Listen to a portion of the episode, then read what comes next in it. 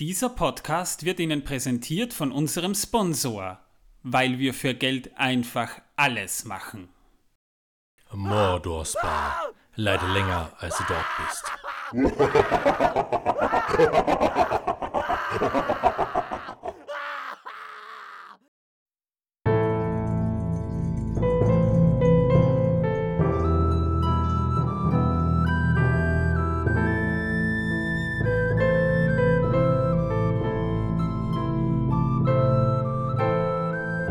Megovannen, Melonin für die Elben und Baruch Kazat für die Zwerge. Herzlich willkommen zu einer neuen Folge von Der Herr der Ringe pro Minute. Der Podcast, in dem wir Folge pro Folge je eine Minute aus dem Film Die Gefährten von Peter Jackson basierend auf J.R.R. Tolkiens Mammutwerk Der Herr der Ringe besprechen. Ich bin der Manuel, ich bin derjenige, der viel zu viel redet. Ich bin der Torben, ich bin heute auch wieder dabei, habe auch meine Kartoffeln mitgebracht und werde nicht mehr von komischen Dingen verfolgt. Ja, und ich bin der Martin. Äh, ich ich gehöre zum Stammpersonal von diesem Podcast hier. Genau. Er ist der Einzige hier, der bei jeder Folge dabei war. Zwischendurch war auch mal meine Frau dabei. Das tut mir sehr leid für dich. Muss es nicht. Wir sind nun bei Minute Nummer 14 eingelangt. In der letzten Folge haben wir ja schon einiges an Exposition betrieben und haben mal erklärt, was das Auenland ist, woraus es besteht und auch die interessante Geschichte erwähnt, warum es das Auenland heißt und nicht der kleine Supergau. Womit wir nun eben bei besagter Minute 14 sind, da fragen wir doch gleich mal, was passiert in dieser Minute. Wir sehen Bilbo, der sich die Frage stellt, wo ist er hin? Und er wird plötzlich gar nicht mehr gechillt. Er wirkt irgendwie sehr nervös, also ganz schlechte Vibes. Er bringt seine Gegenstände durcheinander.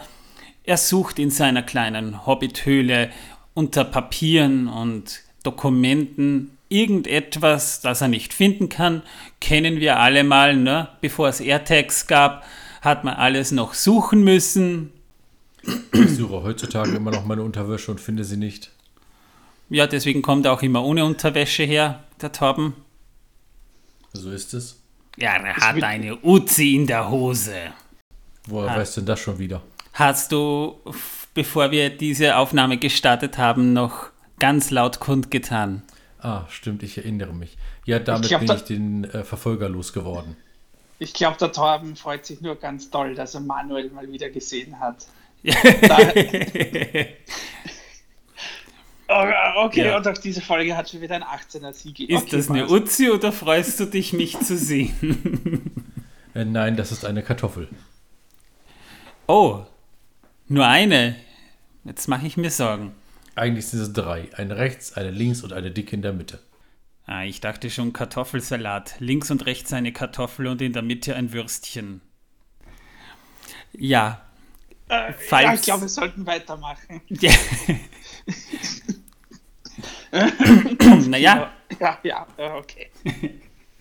jedenfalls Bilbo freut sich dann, dass er in seiner Tasche beim Taschenbillardspielen was gefunden hat, zieht's raus, hat's in seiner Faust drinnen, dass es der Zuschauer nicht erkennen kann und küsst seine Faust. Also ja, eine sich andeutende Psychose ist hier schon erkennbar. Danach sehen wir Frodo mit Gandalf im Karren. Frodo guckt Gandalf an und sagt, irgendwas hat er vor. Dann sehen wir Gandalf, wie er in seine Pfeife schmatzt, so. Und Frodo sagt dann, na schön, behalte deine Geheimnisse für dich. Gandalf sagt dann, ach du liebes bisschen. Und Frodo sagt dann, bevor du auftauchtest, waren wir Beutlins angesehene Leute.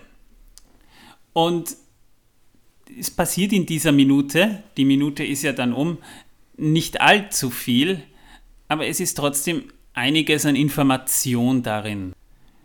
Weshalb wir in dieser Folge dann auch einen kleinen Rücklauf machen zum Hobbit, der hier mal angeteased wird. Wenn auch nur ganz leicht, ist da schon ziemlich viel Information drinnen.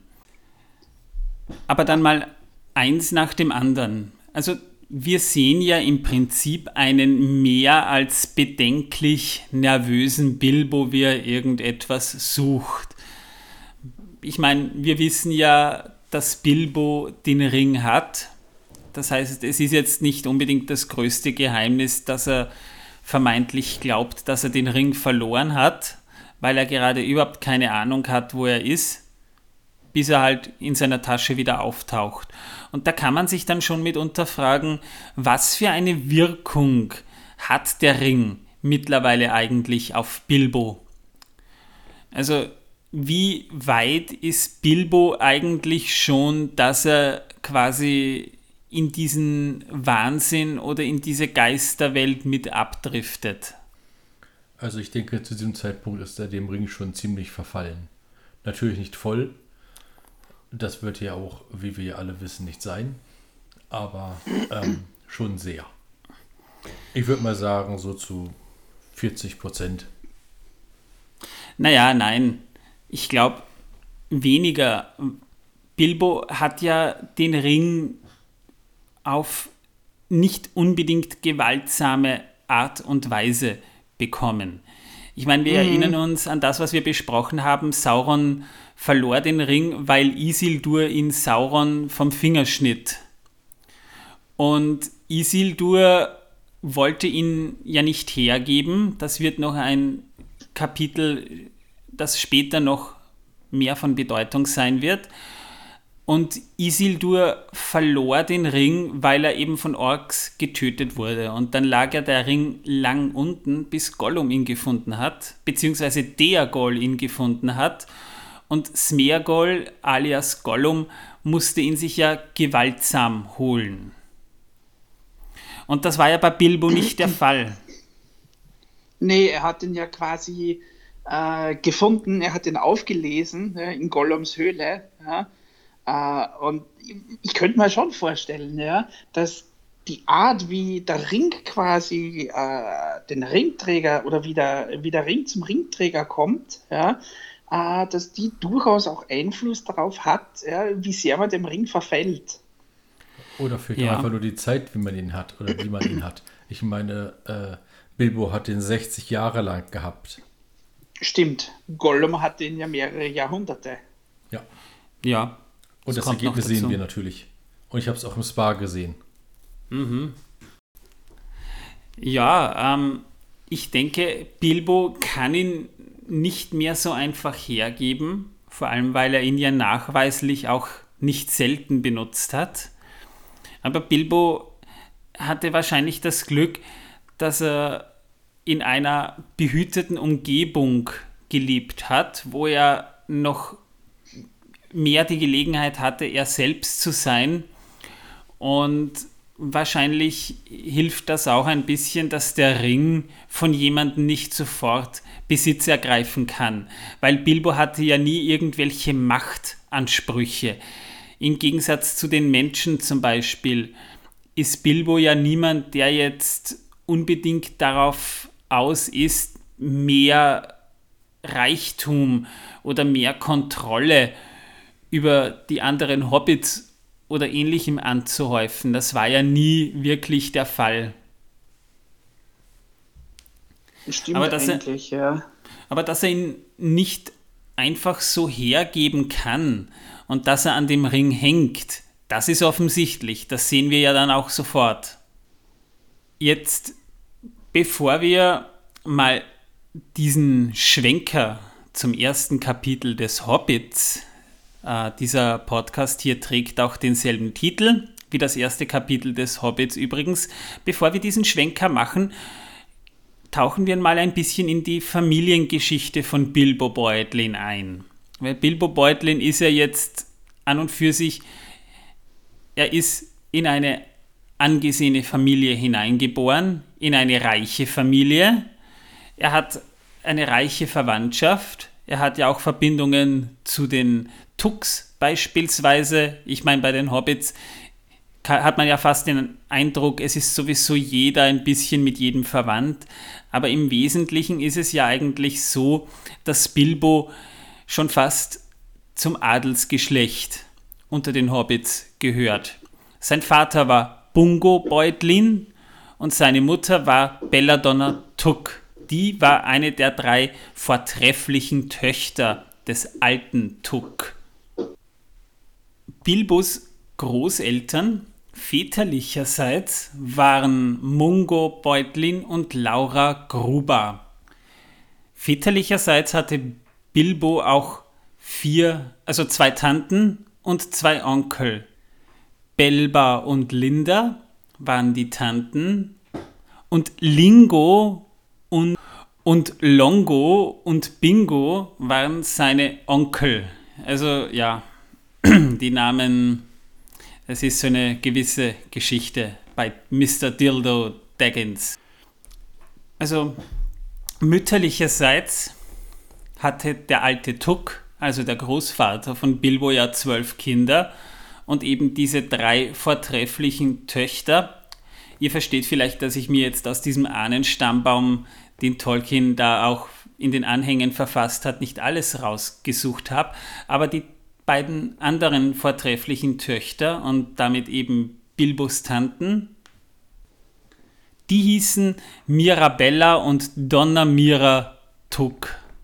Also ja, ist eine Information, die werdet ihr in fünf Minuten schon wieder vergessen haben. Aber ist vielleicht mal ganz interessant, so ein bisschen in den Stammbaum hineinzutauchen und auch festzustellen, dass sich Tolkien da durchaus Gedanken darüber gemacht hat. Wie es ja in englischen Dörfern oder kleinen Städten auch üblich ist, denn auch dort ist man ein ziemlicher Fan von Ahnenforschung immer gewesen. Und die Hobbits sind so doch ziemlich britisch. Also ich weiß jetzt schon nicht mehr, was du vor ein paar Sekunden gesagt hast. Man musste Jeden zuhören. Jedenfalls, sein Großvater, der alte Tuck, hieß eigentlich Gerontius Tuck und war der älteste Tuck, der je gelebt hat, oder der älteste Hobbit, der älteste bekannte Hobbit, der ist mit 130 Jahren gestorben. Kleiner Side-Fact vielleicht noch: Er war der 26. Tein des Auenlandes. Also, wie gesagt, doch eine stolze Verwandtschaft, die der gute Bilbo hier hat. Frodo wird zu einem anderen Zeitpunkt hier auf jeden Fall noch erwähnt. Das war jetzt nur eben mal so ein bisschen nerdiges Nebenwissen für alle, die es interessiert. Also sowieso keiner. Ja, aber Bilbo stand eigentlich bis zu seinem 50. Lebensjahr tatsächlich im untadeligen Ruf, weil er sich nicht in Abenteuer hat verstricken lassen. Das war den Hobbits, wenn man dem Hobbit Glauben schenken kann, ganz wichtig. Aber dann ist ein Ereignis eingetroffen, in dem im ersten Kapitel des Buches Der Hobbit berichtet wird. Denn eines Tages sitzt der gute Bilbo auf seiner Veranda draußen, liest Zeitung. Im Film war es die Post, aber im Buch war es tatsächlich die Zeitung oder Some Papers, wie es im englischen Original eben heißt. Und plötzlich steht da ein großer, langer, alter Kerl vor ihm mit einem grauen Mantel, einem silbernen Halstuch einem spitzenblauen Hut und einem langen Bart. Dieser jemand stellte sich ihm als Gandalf vor, der jemanden sucht, der mit ihm auf ein Abenteuer kommen würde.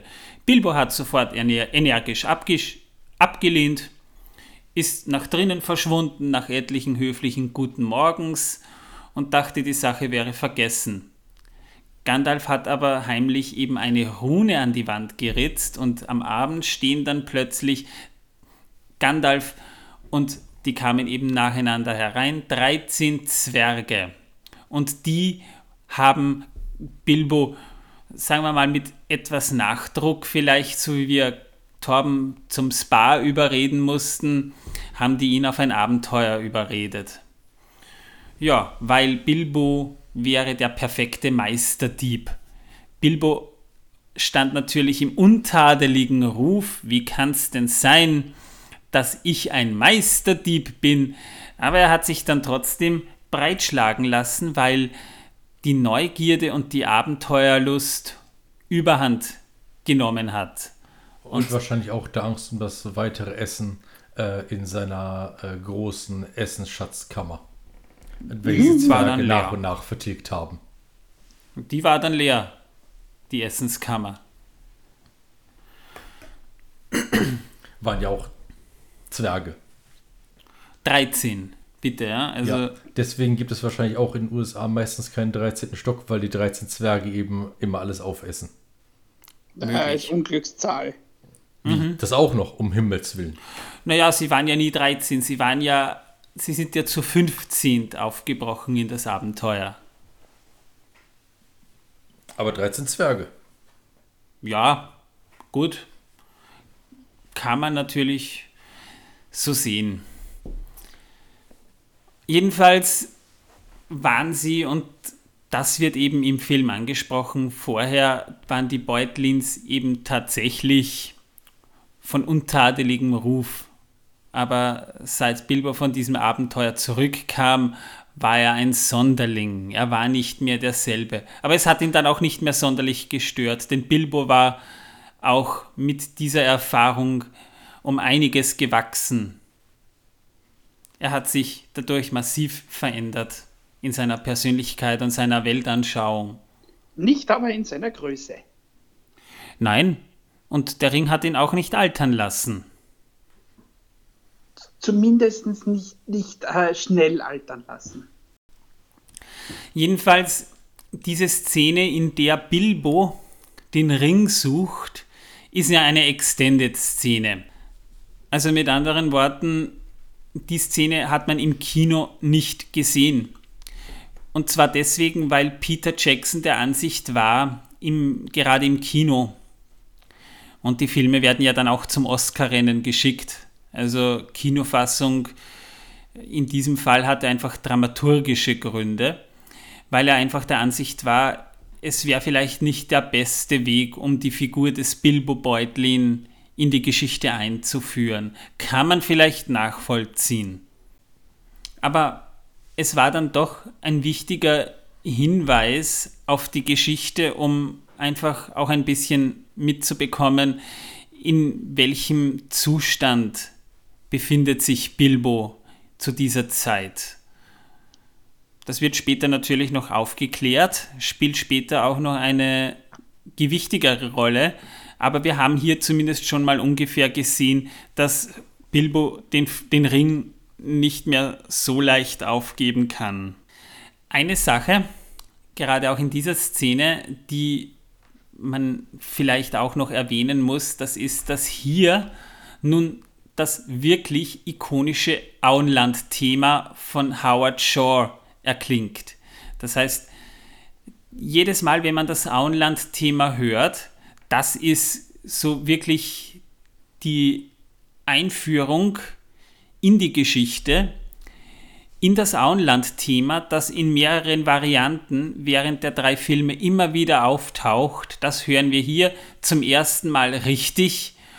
Und das ist eigentlich auch so das Aushängeschild des Herr der Ringe Soundtracks, könnte man fast sagen. Mit den Flöten, mit den Geigen im Hintergrund und allem. Stimmt, das, das äh, ist eines dieser Stücke, das man wirklich sofort immer, immer, immer erkennt. Ja. Genau. Und sagt, ah, das, das gehört zum Herrn der Ringe. Ja. ja.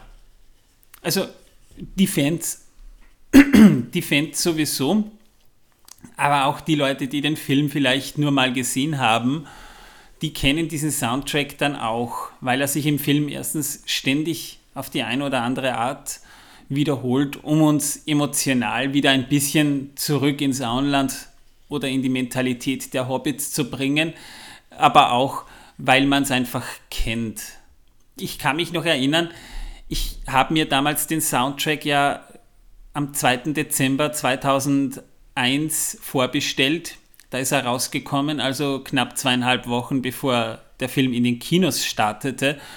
Und mich hat der Soundtrack damals schon umgehauen. Also da gab es die Filme noch gar nicht. Man hat sie noch nicht gesehen, aber die Filmmusik konnte man sich schon anhören und das Auenland-Thema war so passend. Man hat sich ja vorher nichts darunter vorstellen können. Wir wussten ja nicht, wie die einzelnen Themen klingt. Und wenn man heutzutage dieses Thema hört, weiß man einfach, wo es dazugehört.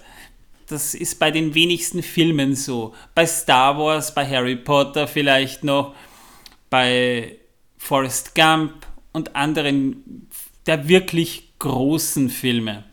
Indiana Jones, Jurassic Park. Avengers.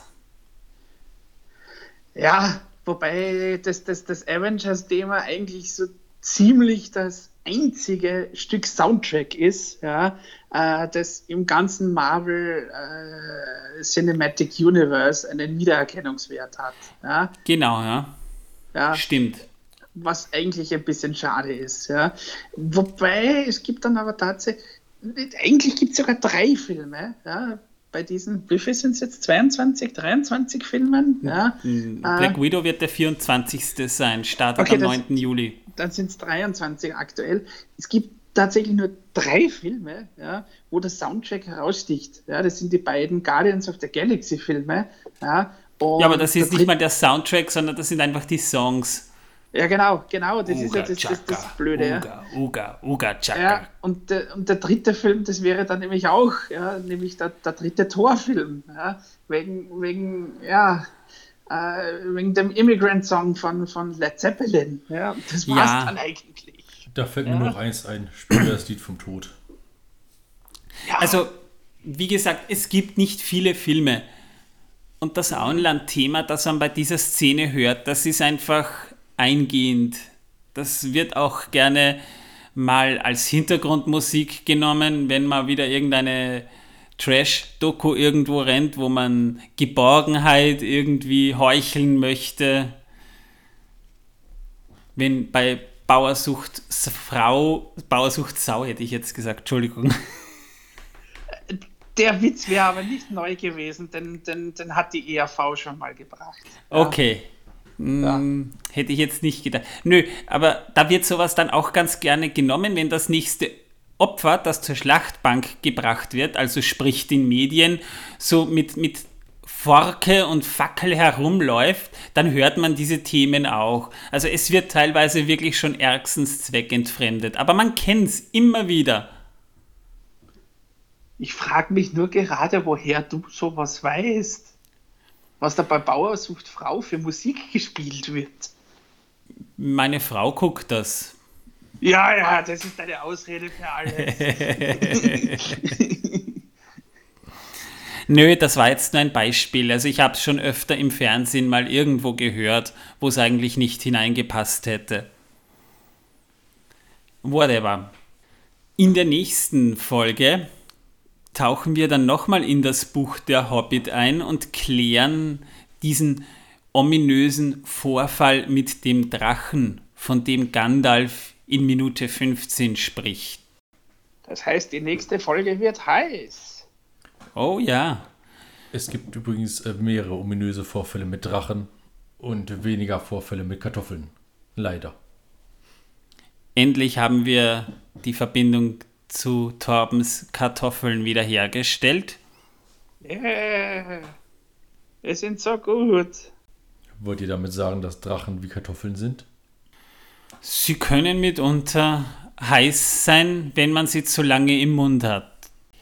In jedem Fall geht es dann auch ein bisschen eine Ortsführung durch Hobbingen. Also ihr könnt euch auf jeden Fall dann schon ein bisschen auf was einstellen das war's jetzt erstmal. Wir wären mit dieser Folge durch.